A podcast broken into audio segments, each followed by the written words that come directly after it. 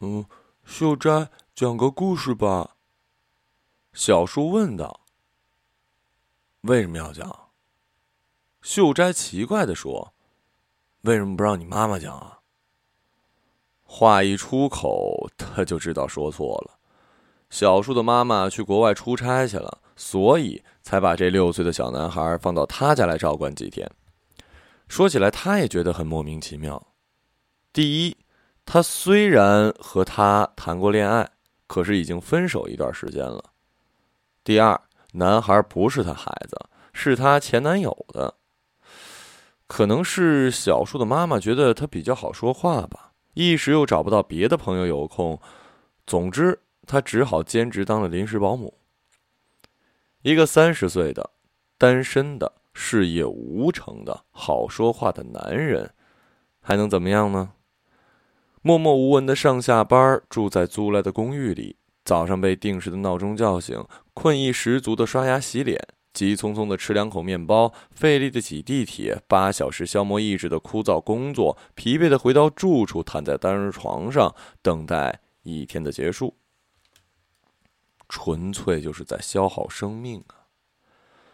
当小树的妈妈把小树塞进他的生活里的时候，除了头一天他觉得有点别扭，接着他居然很习惯的扮演起了照顾人的角色来。白天上班时电话家里是否平安，晚上一起吃晚饭，还一起看了迪士尼电影，他都忘了上次看电影是什么时候。一个人不合适很多事情，看电影就是其中一件。他觉得日常生活有一些改变，好像比起以前不那么空旷了。这种感觉就跟养了一个不得不好好照顾的小宠物似的。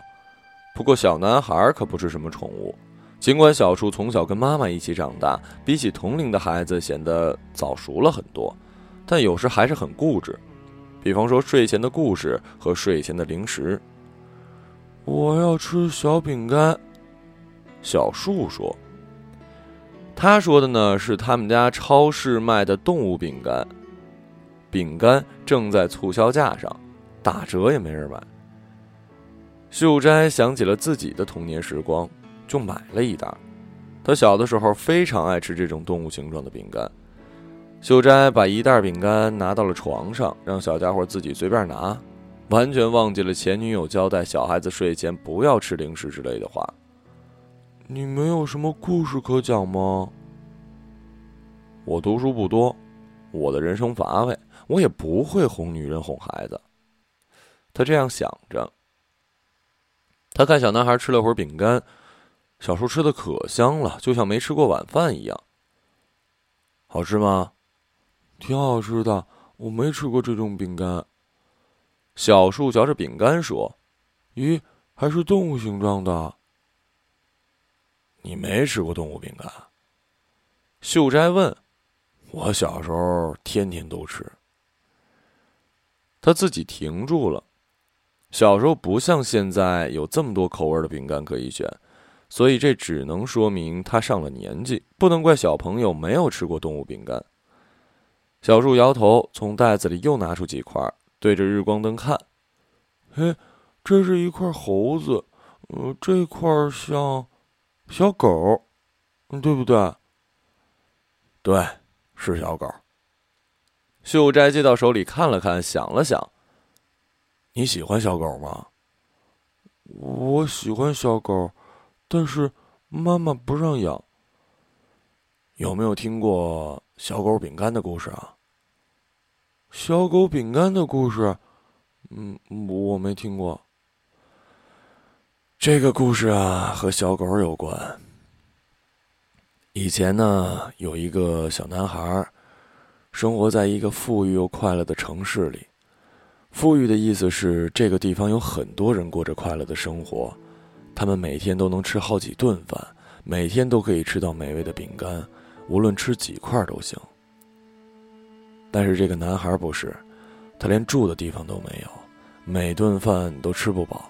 他常常透过窗户看见那些既富有又快乐的人，在屋子里一边喝茶一边嚼着美味的饼干，窗户上的玻璃擦得比他的脸还干净。他为什么那么可怜啊？他他没有妈妈吗？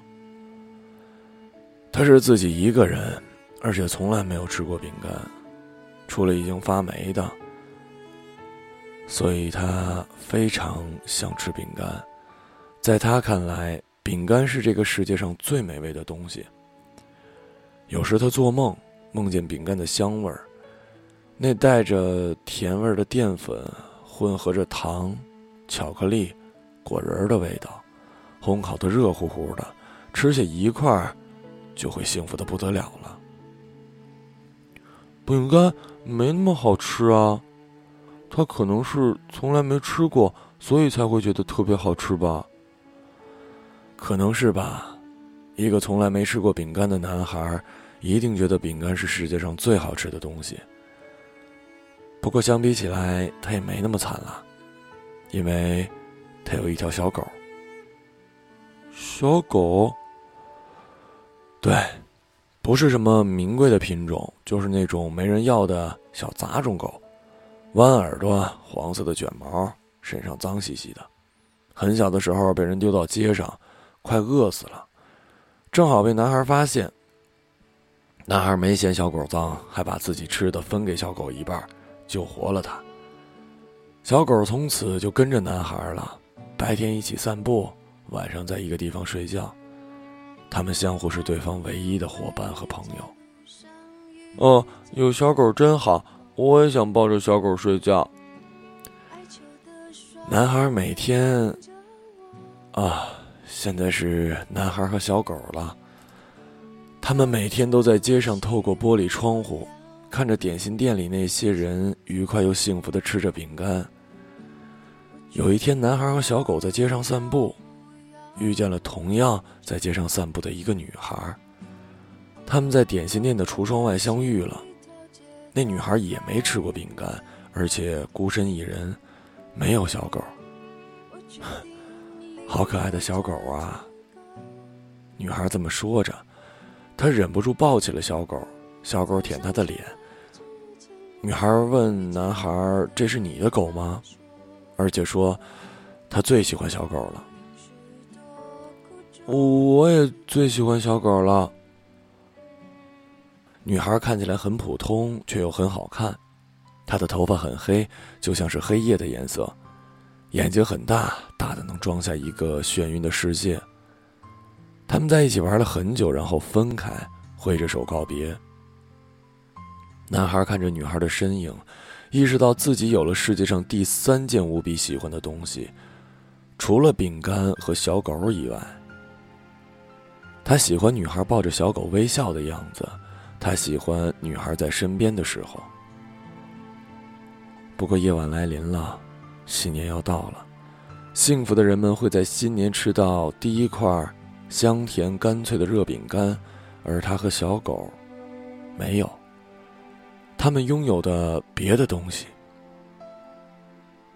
据说新年来临的时刻，如果你许愿，如果你的愿望足够真诚，你的愿望就有可能实现。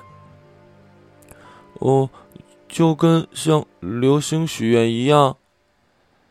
嗯，就跟和流星许愿一样。当街道上最后一盏街灯都灭了，夜空最暗淡的星星都明亮了，当午夜的钟声快要敲响的时刻。当世界上只有他和一条小狗还醒着的时候，许愿的时刻就到了。男孩还在考虑自己应该许什么愿。曾经他希望尝到世界上每一种口味的饼干，但是今天之后，他发现自己希望再次看到那个女孩。这个愿望超过了其他所有的愿望。而小狗呢？徘徊在男孩的脚边的小狗。他抬起头望着自己唯一的朋友。他们在一起这么久了，他当然明白男孩最希望得到什么。饼干，小狗想，如果能够完成你的心愿，让你吃到最可口的饼干，就算把我变成饼干也没有关系，因为我是你的小狗。于是，他轻轻的叫了一声，带着骄傲和眷恋。小狗吐着舌头，最后看了看男孩。这是世界上最真诚的愿望，他的愿望实现了。他怎么了？小狗，小狗怎么了？他把自己变成了一块饼干，一块小狗饼干。当男孩终于知道发生了什么的时候，小狗已经消失了，而他的手里出现了一块小狗形状的饼干。啊，那那小狗。男孩过了一会儿才明白，小狗为了完成他的梦想，变成了一块饼干。饼干完全就是小狗的造型，从垂耳朵到翘尾巴，连吐着的舌头笑都可以看清楚。现在男孩有饼干了，可是他却只想拿着它，希望它再次变成活生生脏兮兮的小狗。就在他捧着饼干不知如何是好的时候，发现那个女孩再次出现了，就像是从梦境里走到他的前面。咦，你怎么还在这儿？女孩问：“你手里捧着是什么呀？”男孩忽然意识到已经是新年了，他也没有准备新年礼物。男孩说：“饼干，呃，这是一块小狗饼干。”他把这份唯一的礼物送给了女孩。收到礼物的女孩非常快乐，像所有收到礼物的女孩一样。她和他坐在街边的长椅上，享受了这块新年饼干。这是我吃到的第一块饼干，原来饼干这么好吃，这也是我人生里收到最美好的礼物。女孩说：“她会永远的记住他的。”谢谢你。对了，小狗呢？不用谢我。男孩想说小狗和饼干在天上，但是他太难过了，以至于什么都说不出来。新年的夜晚过去了，女孩和他告别，男孩再次走上街，只不过现在变成了一个人。点心店开张了，推出了新口味的饼干。他再也没有像以前那样想吃饼干了。发现这一点的时候，他就长大了，不再是个小孩子了。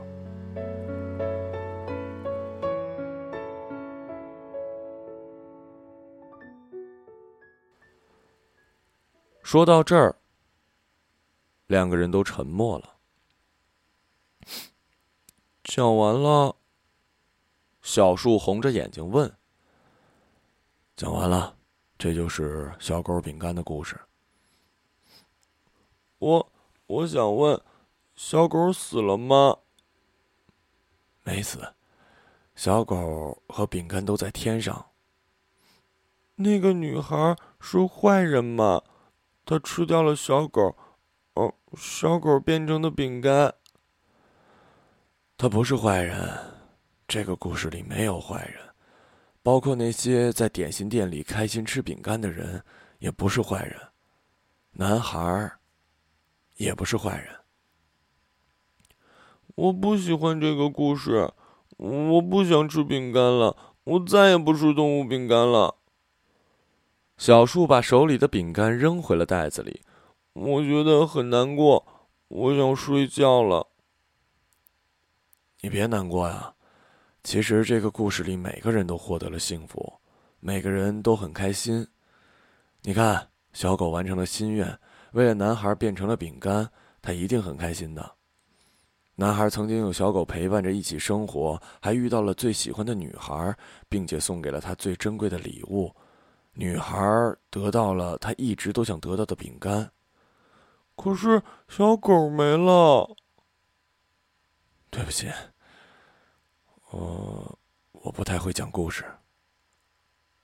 秀斋沉默了一会儿，说：“你睡吧，我帮你关灯。”小树缩进了被子里，露着脑袋在外面看着秀斋。秀斋，嗯，我妈妈为什么甩了你啊？可能就是因为我不太会讲故事吧。他想了想，又说：“大人和小孩不一样，大人要考虑的事情有很多的。”秀斋，你不是坏人。不早了，睡吧。晚安。看着小男孩，有那么一瞬间，秀斋想起了过去的很多事儿，很多以为忘记掉的事儿。他忘记了自己小时候是多么爱吃饼干，多么想养一条小狗，多么想和他一起牵着小狗散步，多么想和他在一起，可能会有个孩子，给睡前他们的孩子说故事。那时多年轻啊！感觉一切肯定会变成真的，人生不可能会有失败，而三十岁这个绝望的年龄，永远不会到来的。他摸了摸男孩的脑袋，关掉台灯，站起身，走出房间，带上了门